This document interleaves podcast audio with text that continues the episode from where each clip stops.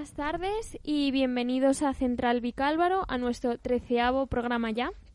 Eh, bueno, hoy nos acompaña eh, parte del equipo, está Edgar. Hola Edgar. Hola Coro. Y está Paula también. Hola Paula.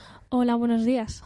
Y bueno, lo que os comentábamos en anteriores programas de que Salva no iba ya a poder estar con nosotros, pero bueno, eh, nos mandará de vez en cuando algunos audios y demás sobre algunos temas.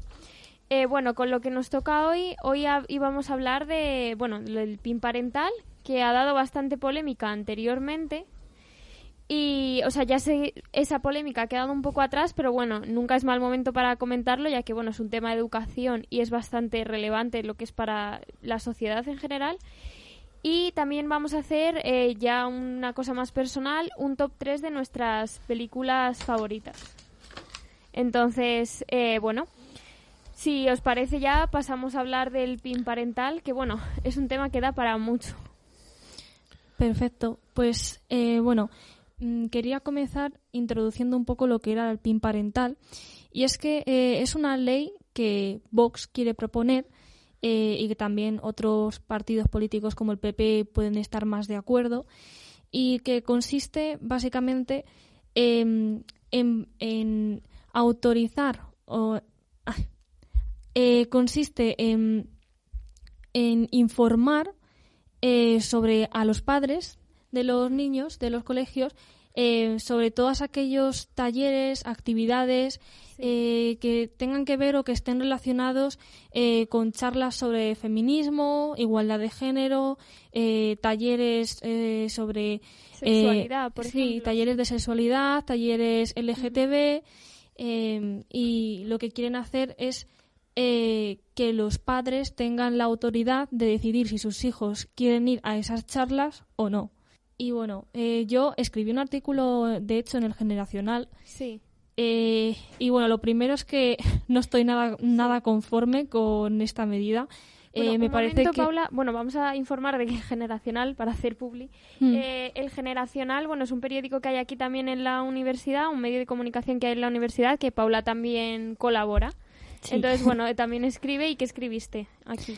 Pues escribí una opinión totalmente en contra del PIN parental es que me parece que los niños y los adolescentes eh, en general necesitan informarse más de estos temas, no ocultárselos, porque si se los ocultas igualmente van a querer saber. Eh, y es para mí muy importante visibilizar estos temas, eh, ya sea la igualdad de género, las charlas LGTB. Y si los, o sea, si los padres no quieren que sus hijos aprendan todas estas cosas, entonces que les lleven a otros colegios, que les lleven a otros centros y ya mm. está, en los que no se mm, den estas medidas. Sí, a ver, es que, eh, bueno, yo según tengo entendido, ya no solo era incluso talleres o cuestiones así, sino que ya iba, iba más allá. Eran eh, eso, pues que si a mi hijo no se le da bien tal asignatura o tal parte del temario, que habían padres eso que estaban a raíz de esto, no sé si es legal o puede hacerse, pero sí que se dio el caso de padres que, que eso, que estaban solicitando en Murcia, que bueno, es la provincia en la que se está aplicando, que es en la que Vox, eh, bueno, tiene, digamos eso, el poder en esta comunidad autónoma, eh, pues eso puede regular, digamos, cierta, en cierta forma la educación, que bueno, más adelante hablaremos de los límites donde puedan estar, pero bueno, en principio se proponía implantar ahí el, el PIN parental. Entonces eso ya se vieron casos de eso de tuvieron que convocarse pues reuniones tipo del profesorado y tal porque habían padres que estaban diciendo que es que a mi hijo no se le da bien esta parte del temario o mi hijo quiere hacer no sé qué cosa entonces en selectividad pues eso no le vale esto o sea cosas totalmente absurdas porque a ver puede no valerte pero a ver si tú estás apuntado matriculado a una pues eso, a unas ciertas asignaturas yo creo que debes cursarlas y luego ya eso, más allá de, de estos temas ya más mm, académicos, está eso pues charlas que son más eso, un contenido pues eh, que te sirven más como ciudadano que a lo mejor como estudiante que puede ser eso, temas de, de feminismo, que pueden ser de igualdad de género, que hay mucha gente joven que se mete en relaciones, pues eso, estando en la ESO y tal, y que a lo mejor les cuesta identificar ciertos patrones de una relación eso que se consideraría tóxica o simplemente eso pues salud sexual que es indispensable todos tenemos sexo y al final todos tenemos que tener como unos conocimientos básicos si no queremos correr peligro. No, y que los niños además tienen que saber desde un principio lo que está bien y lo que está mal. O sea, si un niño pequeño ve en su casa que eh, eh, su padre le está pegando una paliza a su madre o, o, tiene maltrato psicológico también, es importante que el niño sepa que eso está mal. Claro, que a lo mejor puede servirle para pedir ayuda. Es que el problema del del parental lo, lo, estamos enfocando desde el punto de vista de el fin que tiene ahora mismo la polémica, que es la educación, lo que en su momento fue algo, lo que hizo Zapatero con la educación cívica, creo que era. la educación, para, para, la, la ciudadanía. Que se ha derogado, pero bueno. El problema para mí del PIN parental es de tema ideológico, es decir, es útil según, según la causa que abanderes. Y si ahora mismo la imposición de materias, tanto como la religión o la casa, que quiere ser el propio, el propio partido Vox, que ahí el sí que tendría un sentido. Es decir, desde el punto de vista ideológico, hay momentos en los que el padre tiene que decidir qué es lo que quiere y qué es lo que no quiere el niño. Mi problema con el parental no es tanto tú, hablas más de, un tema, por ejemplo, de si cursa o no religión o... Mm. Ah, vale. Claro, sí, eso sí, es, eso es claro, es que el problema no está para mí en el fin, del pin parental, si que los padres tengan una elección sobre los niños... A ver, no quiero llegar a los límites de Isabel Sela, que dice que los niños no son de nadie, que los niños son no, no serán de nadie tampoco. Y estoy en contra de decir que son una persona es una propiedad de otra persona, pero la responsabilidad es de los padres. Y yo creo que la responsabilidad en este momento sí que tendrían que tener los padres sobre la educación de sus niños y más en instituciones públicas, que es donde está aparcando el PIN parental. Hmm. Si en educaciones privadas, bueno, hay una cierta legislatura que sí, que tú puedes elegir qué es lo que quiere tu hijo y qué no. Pero para mí mi problema está en el argumentario que tiene Vox a la hora de decir esto es para eh, homosexualizar a mi hijo, para... es decir, eh, son cosas que en primer lugar Vox no Vox no sabe que este PIN parental, aun pidiéndolo ellos, este carácter optativo. Claro, además es que, bueno, o sea, todos hemos ido a charlas de tipo eso, pues de educación sexual, hemos ido a charlas de, pues, no sé, de violencia de género o de la policía o de cosas así. Es, que, se trata... No hay nada de. O sea, es que no se habla ni de homosexualidad ni eso, más allá de existe esta orientación sexual al igual que la heterosexual. Punto y final. A ver, eh, aquí Vox saca casos particulares para generalizarlos y saca gente que no ha tenido tutela, es decir, no tiene. Eh, eh, hay, hubo centros, hay casos de centros escolares donde hubo gente que impartió clases sobre educación sexual de forma ilegal porque ellos no tienen la. Tú no puedes tener la autorización si no tienes un contrato de que tú no tienes eh, una regulación sobre con los menores, que no hayas ah, ido a tener una clase De, de, un título. Y claro, esto lo está utilizando Vox para decir, es que hay gente que sin título que está dando, y eso ya es ilegal de por sí. Sí, pero ilegal como si hubiera un profesor de matemáticas que le dicen, pues ponte a dar música. Claro, sí. Claro, pero ellos hablan del que ahora mismo no hay un, hay un permiso para ah, tratar con niños. Sí, yo lo tengo porque tengo del curso de monitora y sí, hay que sacarse un certificado de, de delitos sexuales. Exacto, ese me está, esto me está refiriendo, que el problema está que ha habido unas clases en ciertas partes de España en que esas personas, sin tener ese certificado, han ido a hablar de niños. Y claro, luego han ido a hablar cosas subida de tono y, eso es lo que está utilizando Vox para su argumentación. El problema está que ellos están diciendo que eso sirve para el plan parental y yo creo que eso es para hablar mejor sobre el control sobre la educación, sobre quiénes dan. Claro, o sea, sería más controlar cómo se expiden ese tipo de certificados. Sí, o quiénes dan la charla, ¿sabes? Que hay centros que habían dado charlas, gente que sin ese certificado y eso para mí me parece mucho más problemático en el argumentario, es decir, en, el tema educativo. En el mm. argumentario de Vox, mi problema está en que está basado en mentiras. Claro, es que no, o sea, no sé, yo no sé esta Jere mm, si han acudido a algún tipo de charla alguna vez, pero es que vamos. es que se trata de, tener libertad de educación, no de claro, censura. O sea, ¿y tú qué en casa? O sea, tú le puedes decir a tu hijo, pues mira, a ti te han explicado esto en el colegio, yo opino tal cosa, pero una vez que tu hijo tiene la información, tú ya puedes debatir con tu hijo Además, lo que, te dé la gana. Lo han exagerado. Perdona, que te he cortado. No, no. Eh, eh, mi, mi, mayor problema en este momento es que no creamos, no creamos que... Es decir, el argumentario de Vox es que hay, hay cosas de base que son ilegales, pero la solución no es el PIN parental, que ellos quieren serlo con el, con el PIN parental. Y ahora lo digo yo, es decir, mi problema no está tanto con el fin del PIN, porque el fin, sí, en cuanto cambiemos de gobierno, cambie de gobierno, el signo político, eh, la ideología, eh, es decir, queremos ir que enseñar casa a los niños, el PIN parental va a ser muy útil. Porque así el padre puede negarse a su hijo a llevar a la casa o a los toros, ¿sabes? Que hay escuelas que, quieren llevar a los niños a los toros. El PIN parental, en fin, puede ser una herramienta útil, pero es un arma de doble filo. Claro. A ver, es que yo opino que si los padres no quieren, vuelvo a decirlo otra vez, que si los padres no quieren que sus hijos aprendan todas estas cosas, que estar a favor o en contra del PIN parental es más por un factor ideológico, por ideología, de mm, por incluso religión. La religión también entra aquí un poco eh, en, en escena, ¿no?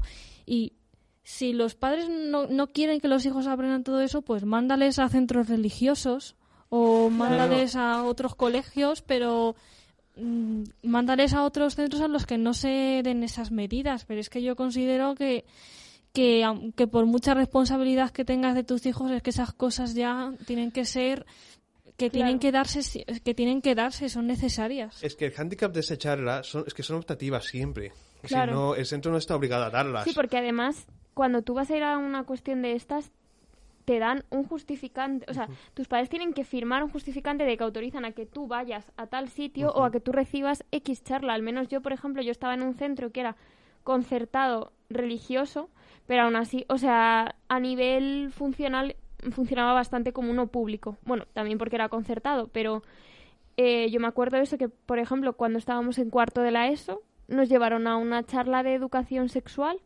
a un centro de, bueno, que se encarga de esto de educación sexual en menores, eso pues que hacen además eh, tipos de pruebas gratuitas, tipo test de embarazo o pruebas de TS y demás. Y, eso nos llevaron allí, pues más que nada eso para eh, aprender eso, pues a utilizar los métodos anticonceptivos, los métodos para evitar contagios de enfermedades de transmisión sexual y ya no solo porque nos sacaban del colegio, sino por el contenido de la charla, eh, que, a ver, todo el mundo fue menos un chico, me acuerdo, que sus padres, eso, mm, o sea, era un caso que, bueno, no voy a entrar eh, a debatir en eso porque eso era un caso de que era un chico que, bueno, yo creo que tenía algún tipo de problema y tal y sus padres como que le sobreprotegían demasiado y no querían que se enterase de esos temas. Y no sé, aún así lo veo incluso fuera de lugar porque a lo mejor aunque tu hijo tenga problemas, no quita que luego eso, o sea, no deja de ser una persona normal, ¿sabes? Entonces...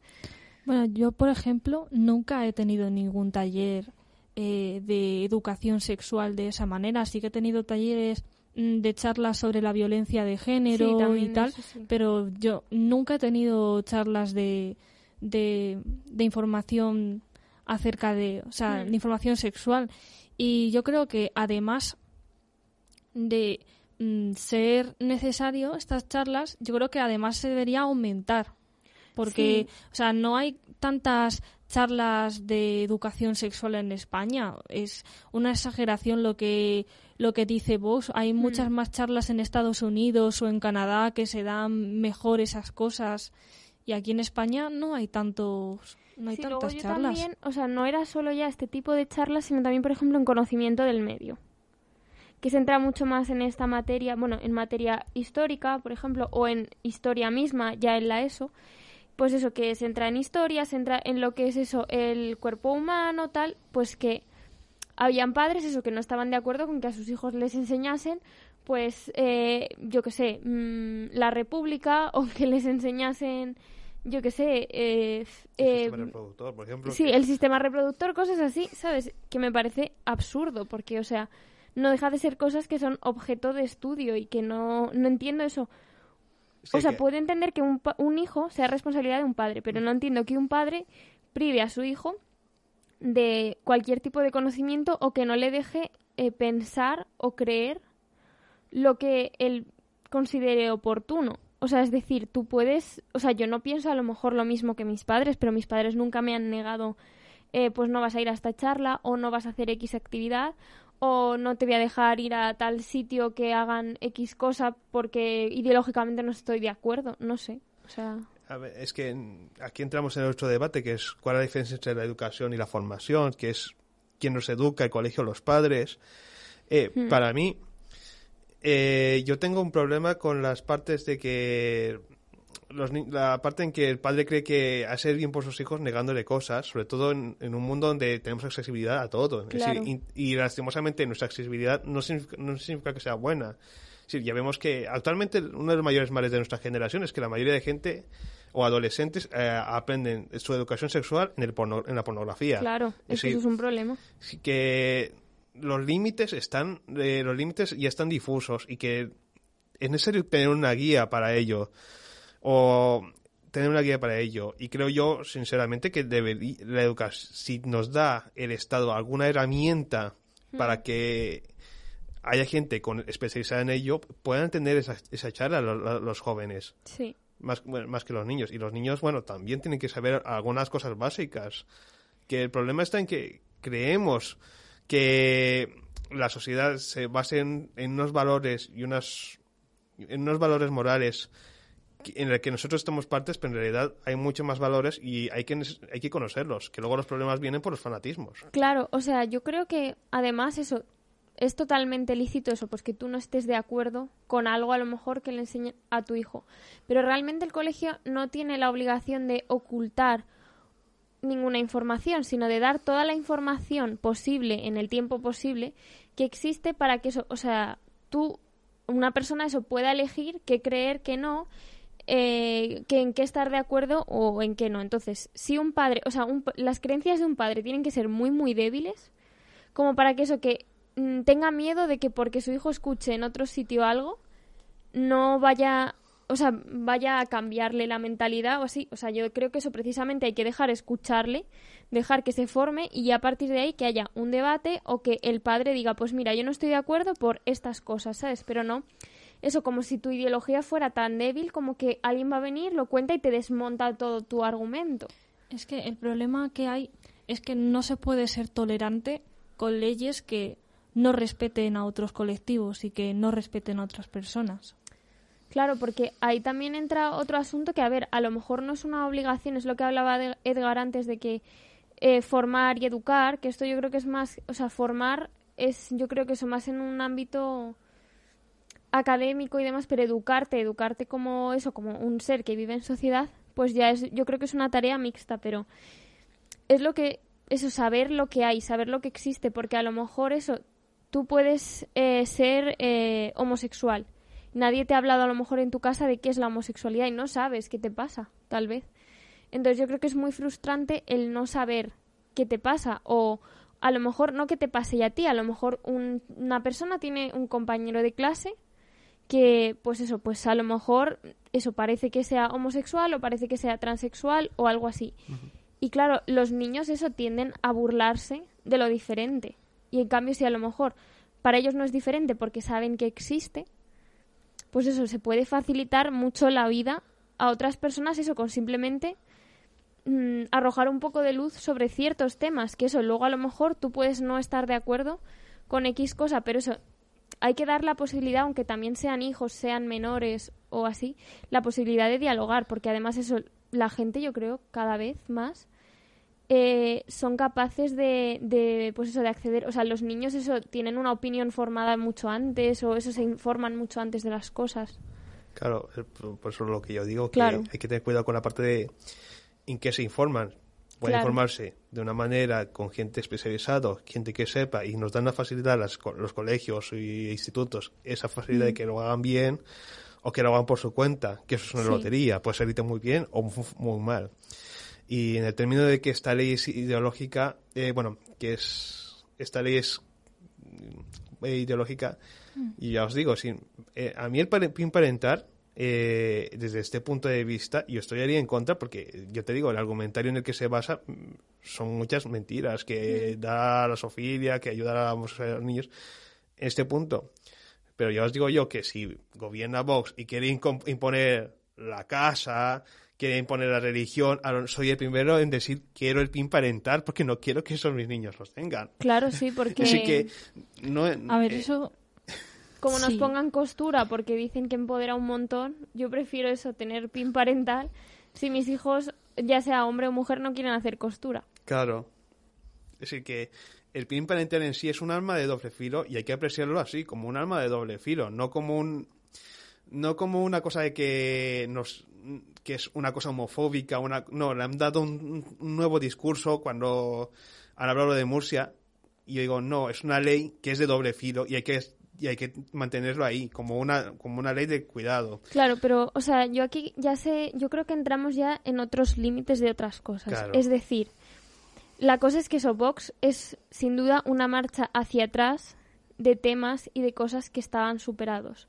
Y hay gente que, bueno, se ampara en la libertad de expresión, en la libertad de decidir, para eso, para que a sus hijos se les formen en temas que realmente está ya superado el hecho de que no son útiles como ciudadano, sea por ejemplo coser, cazar, pues si quieres aprenderlo, lo aprendes tú por tu cuenta, no te lo tiene, o sea, no se tiene por qué invertir dinero en un profesor de caza o en un profesor de costura. O sea, mm, creo que es algo eso que se está echando para atrás eh, en el sentido eso de lo que son los valores de una sociedad normal. Es decir, lo normal en una sociedad es eso, es que te enseñen las cosas desde el punto de vista científico, que te enseñen eso, cualquier tema, que desde ahí se habrá debate, pero que te den toda la información. Eso que hay colegios en los que se da religión, incluso públicos, que tú puedes elegir en según qué colegios eso, pues que eh, a tus hijos le den cualquier tipo de religión o que les den ética o, o sea, desde el punto de vista, obviamente, claro, tú en lo que es creencias tú puedes elegir, pero hay unas cosas, eso, que ya no son creencias, sino eso, información que uno debe de tener, pues eso sí, pretende vivir en sociedad y claro, se está cuestionando esas cosas. Pero es que desde el mismo desde el mismo argumentario yo puedo decir lo normal es que hay un hombre se casa con una mujer, que tenga hijos, que la mujer esté en eh, la mujer esté en casa mientras el hombre trabaja, porque ese fue el significado de normal hasta ser muy hasta ser muy poco. Claro, pero ya Por ese mismo argumento te digo que Vox, si lo hubiera argumentado bien, tendría sentido. Si, lo que mi problema está en que está basado en mentiras. Claro. y yo creo que el PIN parental en sí es, ya te digo que hay que mantenerlo como un arma de doble filo y que la publicidad que hay que decir es que todo lo que está diciendo Vox sobre este tema de, la educación sexual feminista o tal eh, está basado en mentiras, pero contra el PIN parental para mí es una ley aparte, es, es un tema sí, aparte. que tú como ley eso, tú consideras que puede ser a lo mejor útil en cierto momento. Claro. Pero claro, es que nadie debería... O sea, tú dices eso a la inversa, de que la gente eso en cierta forma se tenga que proteger de ciertas asignaturas que se le quieran imponer a nuestros hijos en, en ciertos momentos sí que ah, yo, yo es ver, que nadie debería vulnerar eso ese es el problema. Eh, es que el tema de vulneración es que por esa misma regla yo puedo si en Andalucía que vos queréis imponer la casa eh, si, no, si, no me, si, me si no me ponen el pin para alentar, yo es que estoy condenado porque el niño tiene que aprender a sobrevivir cosas básicas y tal, a que vaya a casa si no tengo el pin para alentar. Pues... Claro, es que es o, o, el o ley para todos o para algunos. Y es que eso lastimosamente no puede ser. Si una ley tiene que ser para todos, no para los que me convenga. Yo creo eso. Yo esta ley no la pondría eso. Creo que sí que entra en conflicto con lo que es las directrices que tiene el Estado para materia de educación, para mí sí que entra en conflicto y entra en conflicto en el sentido eso que eh, hay ciertos valores eso pues de, de, tolerancia y tal que hay ciertas cosas eso que se amparan públicamente se hace por ejemplo eso el tener acceso a una educación eso pues una educación para la ciudadanía una educación sexual son cosas que mm, están amparadas que debemos conocer y claro se está de alguna forma eso, o luego la libertad de cátedra, yo creo que está perfectamente ligado este PIN parental con la libertad de cátedra. O sea, sin lugar a duda, y yo creo que un profesor, sea de, de primaria, de la ESO, de la universidad, tiene libertad de cátedra dentro del punto de vista de que, a ver, o sea, no puedes decirle a los niños eh, cosas eso que están fuera de su edad, pero es que estamos hablando de esto desde que es, todo está adaptado para su edad y para el momento en el que se encuentra. A ver, es que mm, para mí es un poco eh, toda esta gente que está diciendo que hay que respetar eh, tanto las opiniones de izquierdas como de derechas. Eh, es que el problema es, es, que no se puede ser tolerante con leyes intolerantes. Es que sí, o sea... Es la paradoja de la tolerancia un poco, ¿no? Claro. Sí, sí, sí, totalmente. Yo para mí, el sistema, o sea, tal vez el sistema educativo yo lo mejoraría en cuanto a cómo se imparten las cosas, pero no lo mejoraría o no cambiaría eso, como los contenidos, cómo se acceden a ellos y eso, cómo se cursan, pero sí eh, cómo a lo mejor se imparten las cosas, pero ya más eso a un nivel mm, pedagógico, ya no ideológico, ¿sabes? Yo creo que el poder debería ser más de publicidad, es decir, decir que estas cosas son útiles, que el Estado está dando unas utilidades y que, hay, que hay que aprovecharlas más allá de los valores que, y decir a los padres que hay unos valores que hoy que ellos nos quieran, sus hijos van a enfrentarse a ellos. Claro. Quieran o no. Pero de ahí a decir que el, eso está ligado con el PIN parental, mi problema es ahí. Es decir, que yo, yo voy a decir sí al PIN parental porque en cualquier momento me pueden cambiar las reglas del juego. Es decir, si yo quiero que el niño vaya a, casa, la niña vaya a casas de costura y tal, pues yo quiero el PIN parental. Es decir, que es, una, es un arma de doble filo, pero yo creo que lo que tiene que privar más es la publicidad. Sí, la concienciación, más que mm. estar en contra del PIN parental, que en el fondo, en el fondo estamos haciendo un favor más a Vox al decir PIN parental, tú les has dado, tal. Yo digo, prefiero dar más publicidad a otras cosas que, en este caso a Vox. Sí, sí, totalmente. de verdad, hay veces que Vox se pasa un montón con muchas cosas. Y además es que están muy desinformados porque luego critican en Twitter... Eh, fotos de esta profesora ha dado clases de educación sexual de esta manera y aparecía una foto de una profesora eh, pues tumbada en la mesa con las patas estiradas para arriba eh, y, y mirar qué escándalo está montando y tal y luego ves que esa fotografía no se ha dado en España no es una clase en España sino que era una fotografía de Canadá de una clase en Canadá. Claro pero aún así ellos pueden argumentar de que esto puede llegar a España. Ya que estaban diciendo es que eh, el comportamiento de esta profesora no se, no se puede hacer tal y luego ves que esto no se ha dado en España que están desinformados totalmente Sí, pero no es desinformados, sino que pretenden desinformar y decir vivimos una dictadura progre. Claro, es que aquí Vox tiene miedo a lo políticamente correcto en este tipo de cosas. Porque peligran sus porque peligran sus ideales. Es que mi problema con Vox, ya os lo he dicho, sí, es, es su moral, no... Su sistema económico me encanta, pero su sistema moral es que yo no puedo con ello. De hecho, el, Twitter le cerró la cuenta a, Vox, hace tiempo. Yo no sé si se la han vuelto a restablecer ahora, pero... Si no lo hacen, lo van a volver a hacer porque ahora Twitter ha cambiado de manos. Y ahora, bueno, en, otro día os cuento la, cómo la derecha norteamericana está invadiendo la, propiedad de las redes sociales. Pero eso daría para otro programa. Sí. Pues bueno, si os parece, bueno, concluimos en este tema, que bueno, creo que ha quedado clara nuestra opinión con respecto a este PIN y sobre todo eso, con nuestra opinión que tenemos sobre todo hacia el sistema educativo, más que nada, que no es en este momento necesario, pero bueno, como dice Edgar, eso no es ya tanto la ley, sino para qué se usa la ley, claro. Entonces, bueno, si os parece, pasamos a hablar de, de bueno, del top 3 de nuestras pelis favoritas. Perfecto. Que no tiene nada que ver el tema, pero, pero bueno, no sé. No, es que a este bueno, ya que estamos hablando de cine últimamente, mejor demos algunas recomendaciones a nuestros compañeros universitarios. Todo no es política en esta vida. Sí, sí. Pues no sé, ¿quién quiere empezar compartiéndonos sus pelis favoritas? Yo misma, por ejemplo. Pues venga. Eh, bueno, yo tengo aquí apuntadas tres películas que han sido que me han, gustado mucho, sus historias, la ambientación, todo. Eh, como película animada, eh, la que más me ha gustado, así que recuerdo y que he visto, ha sido la de Brave, de Disney Pixar. O sea, para mí es la mejor película de Disney Pixar y bueno, de todo Disney ya en general. También me gustó muchísimo Nemo, pero bueno, eso ya es por gustos personales.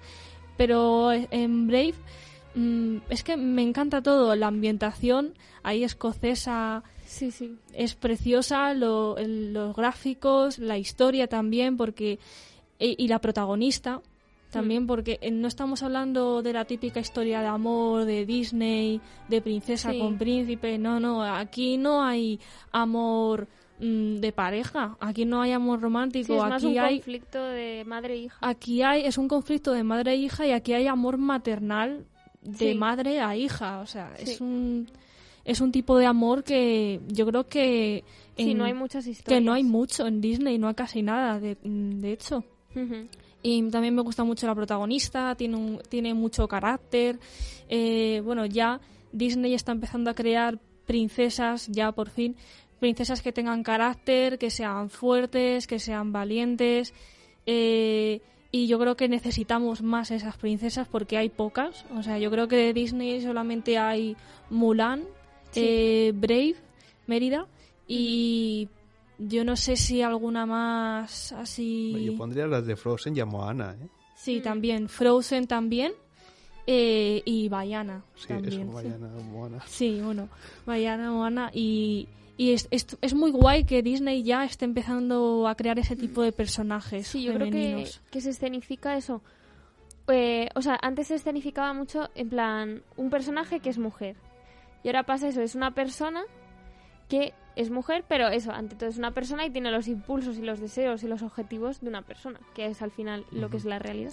Que tengo que recordar la escena de Romper Ralph 2, donde el protagonista se va a la, casa de las princesas y hacen la misma broma ah, en ese sentido en el que si has sido necesitas un hombre grande para que te proteja y a otras sí eres una princesa y me hizo mucho la, la, clase de autocrítica que hace el propio Disney. No he pues visto es muy guay la de Romper las dos. He visto la primera, pero la segunda Pues en la dos hay una escena en la que están todas las princesas Disney que se encuentran con la pequeña, que es princesa también. Con Vanellope. Con Vanellope y le preguntan eso de ¿cómo, ¿y cómo puede ser princesa? Y todas muestran sus traumas contra sus madres, Sí, o sea, yo, yo, he visto eso. Tienes poderes, tienes esta y, no, entonces no... Pues a mí me gusta esa autocrítica que es de Disney. A ver, las antiguas películas de Disney son clásicos que yo lo voy a respetar porque son películas de su tiempo, hmm. pero creo que la nueva lectura de Disney nos puede dar cosas originales y mucho más interesantes actualmente, y no va a ser un refrito de lo que antes estaba muy contado. Que además ya en las pelis de Disney ya se está empezando a enseñar otro tipo de amor, por ejemplo en Frozen, eh, sobre todo, a ver, Ana también tiene su amor de pareja, pero sobre todo el amor en el que se centra esa película es en el amor fraternal entre hermanas. Claro, ahí el amor romántico es es secundario. Hmm. Pues, eh, no sé, a mí eso, sobre todo lo que me interesa de este tipo de, de películas eso nuevas es eso, que se está presentando ya un modelo de personajes o que ya no tiene tanto que ver con eso, con una historia típica romántica, lo que decís vosotros, y que eso, que Disney incluso, pues eso, también va cambiando con los tiempos y hace, como dice Edgar, autocrítica, entonces está muy guay.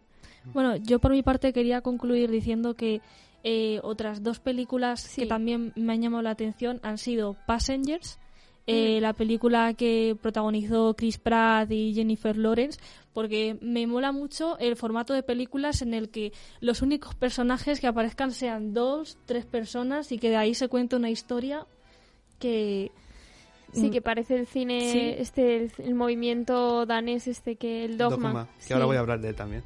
Ah, pues guay. Y, y, Malditos Bastardos también me gustó bastante. Bueno, es aparte de ser una película de Tarantino, eh, me gustaron mucho, sobre todo el guion. El guion me gustó mucho, los diálogos que se tienen unos personajes con otros.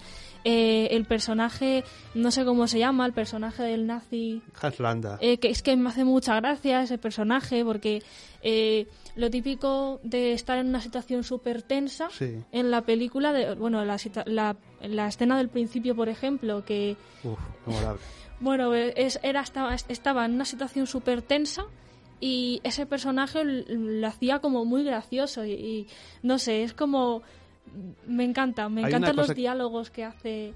Este yo recuerdo una charla que dio Nacho Vigalondo sobre esta película y que me encantaría que cuando volviese a revisar Malditos Bastardos os deis cuenta y que Tarantino ha hecho dos historias, la de los Malditos Bastardos y la de la judía, que nunca se chocan, pero siempre están en una trama. Así que la escena del cine, que es donde más se nota, que los malditos bastardos ven como el cine se pasa lo que le pasa, porque es parte de la trama de Shoshana, pero ellos, como si no, como si no pasara nada, siguen con su historia y está la parte de Shoshana. Y sin darte cuenta, te estabas viendo dos películas que nunca se chocan, aunque tengan a Harlanda de por medio. Y es, una cosa, es un truco de guion muy bueno que no te das cuenta hasta que lo analizas muy a fondo. Y bueno, quería decir que esto no es una película, pero eh, tengo de verdad un hype de que salga ya la tercera temporada de Élite Es que lo tenía que decir. me gusta la historia, pero los actores me fallan un que me encanta Élite, eh, no sé, me encanta. A mí me gusta la historia, pero los personajes, o sea, los actores me fallan un poco. Yo, estaba comentando con ella que a mí la realización de Élite, vamos, me encanta. La, realización está muy bien hecha para... Excepto algún salto de récord de una copa que está luego... Sí, o sea, lo vi, son lo cosas Muy, muy tontas que son en otros tipos de de industrias, pero para ser española, que hmm. suele tener muy, cosas muy cultes, con la iluminación sobre todo, sí. está muy bien hecha. Yo creo que, por ejemplo, perdón. que por ejemplo mi personaje favorito creo que es Lucrecia, o sea, tiene una personalidad súper...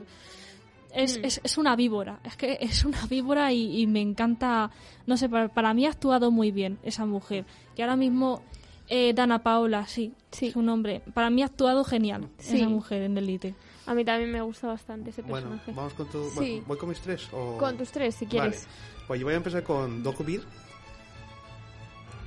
de Lars von Trier, que es una película de... Uh, bueno, Lars von Trier, que acabamos de hablar de un poquillo de su movimiento, el Dogma 95, hmm. que es una, un movimiento en el que él está con cámara en mano, que los actores están en tiempo real, que el, que no hay que el montaje se hace con la propia cinta, bueno, la propia cámara de vídeo y que el sonido es lo más casero posible, pues eh, este señor tiene una película llamada Dogbeer, que es una película que no tiene un escenario que es un, un suelo con una pizarra pintada en el que solo vas a ver a los personajes y así es algún utensilio poco más. Es una película muy experimental, que es muy teatral, pero lo que mola de esa historia, película es que cuando lo ves, cuando ves que todo es todo tan artificial, todo es, solo es una pizarra, ves que te mete Ballard Bontrier en la cabeza de los personajes y te das cuenta que está mostrándote una parte de una historia sobre una mujer en un pueblo donde las buenas bondades hmm. en el fondo acaban jugando en su, en su contra y tiene uno de los finales más memorables de, que he visto yo en una película siendo una película hmm. con, con, un escenario yo lo digo ya sí el mérito de estas películas que son muy minimalistas en cuanto a lo que se muestra y demás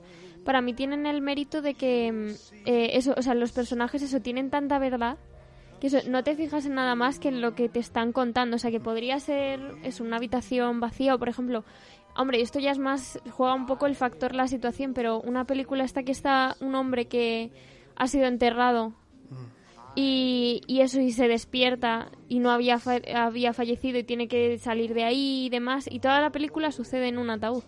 Claro pero, o sea, es muy minimalista eso, pero como empatizas tanto, aquí ya hay un factor de situación, pero empatizas con la situación y sobre todo el actor, que se adapta muy bien y explica muy bien esa situación, pues queda muy bien.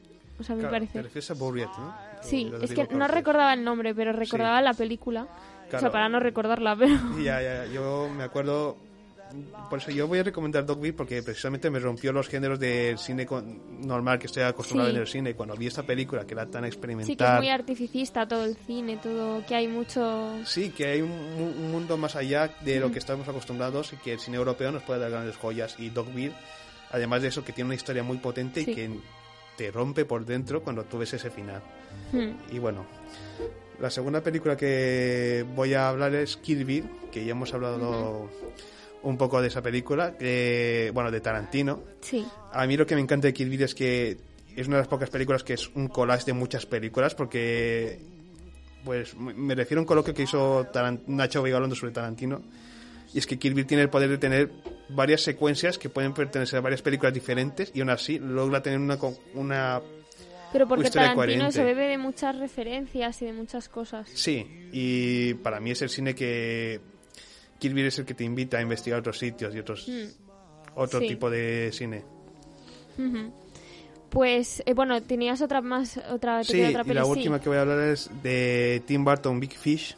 Ah. Que a mí Tim Burton me encanta, que es un creador de mundos y creo que para mí esa es una película eh, que te habla sobre una vida y que te habla de cómo cuánta ficción puede haber en nuestra vida aún viviendo aún siendo escasa de ella. Sí, es, o sea, yo también siento eso que lo que pasa mucho con, con, con Tim Burton es eso que, que crea eso, un mundo eh, muy concreto y eso y te, te muestra eh, lo que es eh, una película, eso que... O sea, bueno, también me pasa con La novia cadáver, eso que te muestra, eso te crea un universo y unas cosas que son muy son muy guays porque eso, realmente eh, mm, te metes, es que es muy de ambientes. A mí me parece eso, que las películas de Tim Burton son mucho de, ambientes. No sé si... Y de atmósferas. Es que eh, Pesadilla de la Navidad para mí es unas películas... O está eh, Los mundos de Coraline. Es de Henry Selick, ¿eh? Ah, pensé que era de Tim Burton. No, no, es de Henry Selick. Del director de, el director de Pesadilla de Navidad también es Henry Selick pero la creación, ideas y personajes es de Tim Burton. La novia cadáver también. Sí, eso sí que es de, es de Tim Burton. Que al principio de la peli luego ya se va relajando el ambiente con la historia y un poco los personajes que tienen un poco te hacen gracia porque son así como muy estiraditos y tal los personajes de la novia cadáver, pero al principio los ambientes y tal que es horrible. Claro, es que lo que mola de Tim Burton es que él tiene siempre a su... Entonces, es como Woody en un aspecto de que siempre tiene al héroe marginado, al, tío, al tío raro, diferente, y que mm. poco a poco vas viendo que ese tío, aunque sea raro y tal, es el que vive la mejor aventura, la mejor historia, y que no demos por sentado. Y Big Fish a mí es lo que me encanta, que es un tío que, que, abras, que te habla la historia de un tío que es muy normal, que le da por ser raro, le da por ser un aventurero y te encuentras con una, una historia maravillosa llena de gigantes, eh, gemelas, hmm. sirenas, y, tú, y que es normal que el hijo no se las crea, y cuando poco a poco empiezas a investigar la historia te dices, hay más ficción en la vida real de la que creemos, y eso es una de las mejores cosas que te puede dar el cine.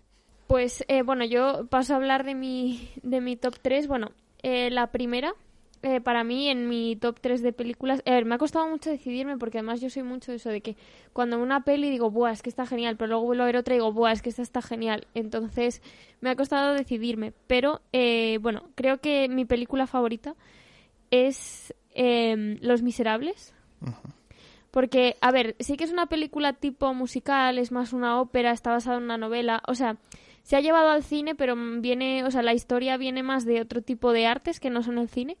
Pero me gusta mucho eso, la versión que hicieron cinematográfica, eh, que fue en 2012 o 2013, me parece, que yo la vi en el cine y, ¡buah! Es que me encantó, porque además eso, a mí no me suelen gustar estas pelis que son todas cantadas, pero aquí me encantó eso, porque cuentan eso, unas historias que son tan fuertes que no sé, o sea, no se me hace raro el que sea cantada toda la película.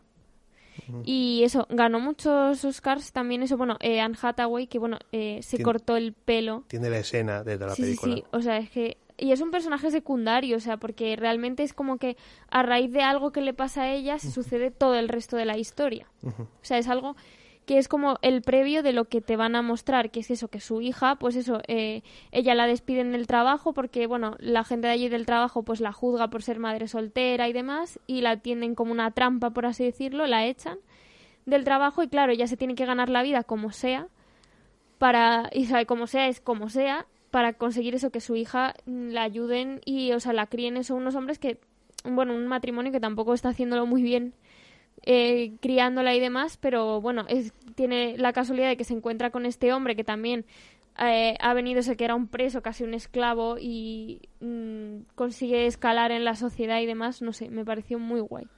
Mm. Yo es que tengo un problema con Miserables y es que todo es cantado. Y ahí mm, yo soy yo soy pro musicales en muchas cosas y Sweeney Todd te la compro, de Tim Burton, Hairspray, Chicago, te voy a comprar muchos musicales, pero mi problema de, musical, de musicales es darme un poquito de espacio porque hay... Pero es que es como una ópera. Lo sé, lo sé, pero no sé, hay un momento en el que yo digo, me habéis saturado y he tenido que tener mis pasos. Entiendo la grandiosidad de la historia. Yo es que me leí el libro de Víctor Hugo porque me la regaló mi abuela y yo dije, no pienso leerme este libro en mi vida. En un verano que no tenía nada que hacer dije, bueno, pues puestos a aburrirme, voy a aburrirme leyendo. Y me encantó la historia y eh, creo que es una adaptación a, es a la obra de teatro musical que tiene muy buenas cosas y yo lo de Anne Hathaway sin duda es que tiene la escena de la película y es que tiene muchos logros musicales lo hace muy bien. Pero yo digo personalmente tengo mis cosas con la película. Y luego Eddie Redmayne también que Eddie Redmayne lo que mola eso es que mm, en, o sea, bueno, aquí era muy joven y tal, luego ya hizo papeles más grandes, pero también aquí tiene un papel que también es más secundario, pero también se, o sea, lo hace muy bien. A mí me gustó mucho. Y Amanda Seyfried, para mí, también. desde mamá mía. sí, sí, es que es una pedazo de actriz. O sea, ha hecho pelis que son un poco serie B, pero bueno, aunque, o sea, ella lo que hace, trata de hacerlo lo mejor posible y, un poco, aunque sea una peli eso, que sea una mierda, eh, la lleva... Eh, ha, hecho una peli que es que en su momento la, la echaron de mierda y tal, lo echaron de lo peor que es Chicas Malas. Ah, no, yo cartas a Julieta. ah, no, yo, te refiero, yo me, yo me, refiero a Chicas Malas, que la pusieron a París, por es una película de institutos, de chicas y tal. Pero eso no, eso no tiene por qué ser eh, malo, valga la redundancia. Claro.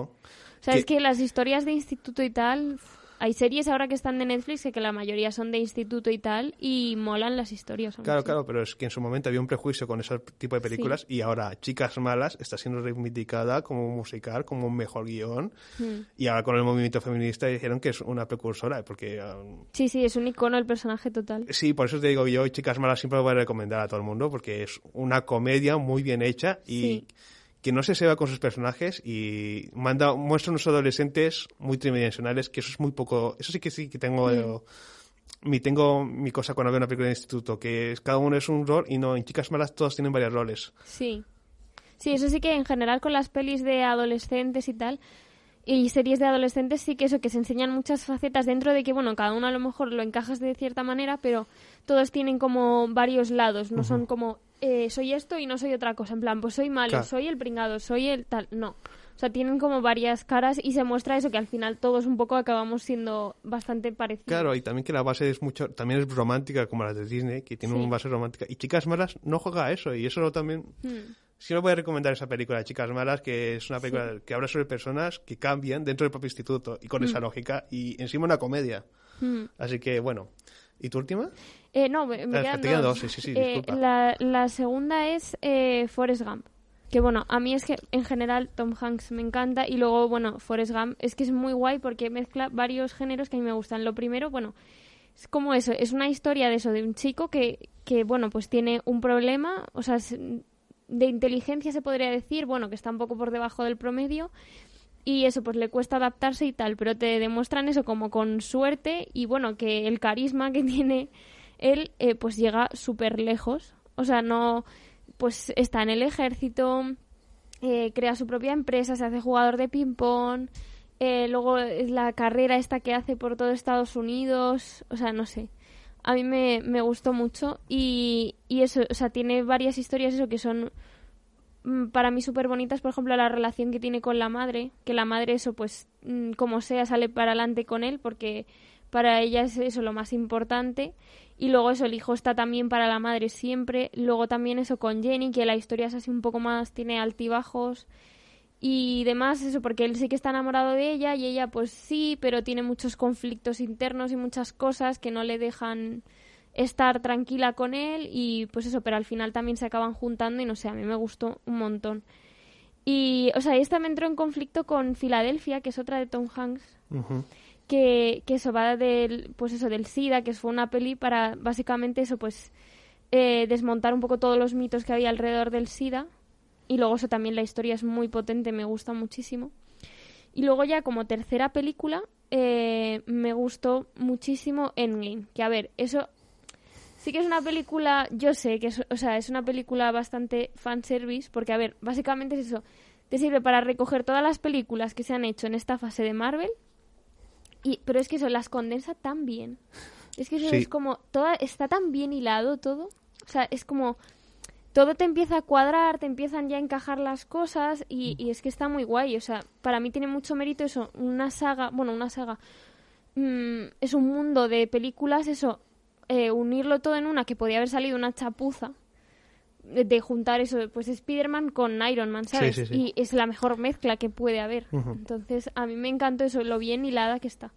Endgame. Mi problema con Endgame es que toda la parte el primer acto está bien que te muestra todo lo que ha pasado en Infinity War pero el segundo acto y tal lo justifica con una rata apretó un botón para mí.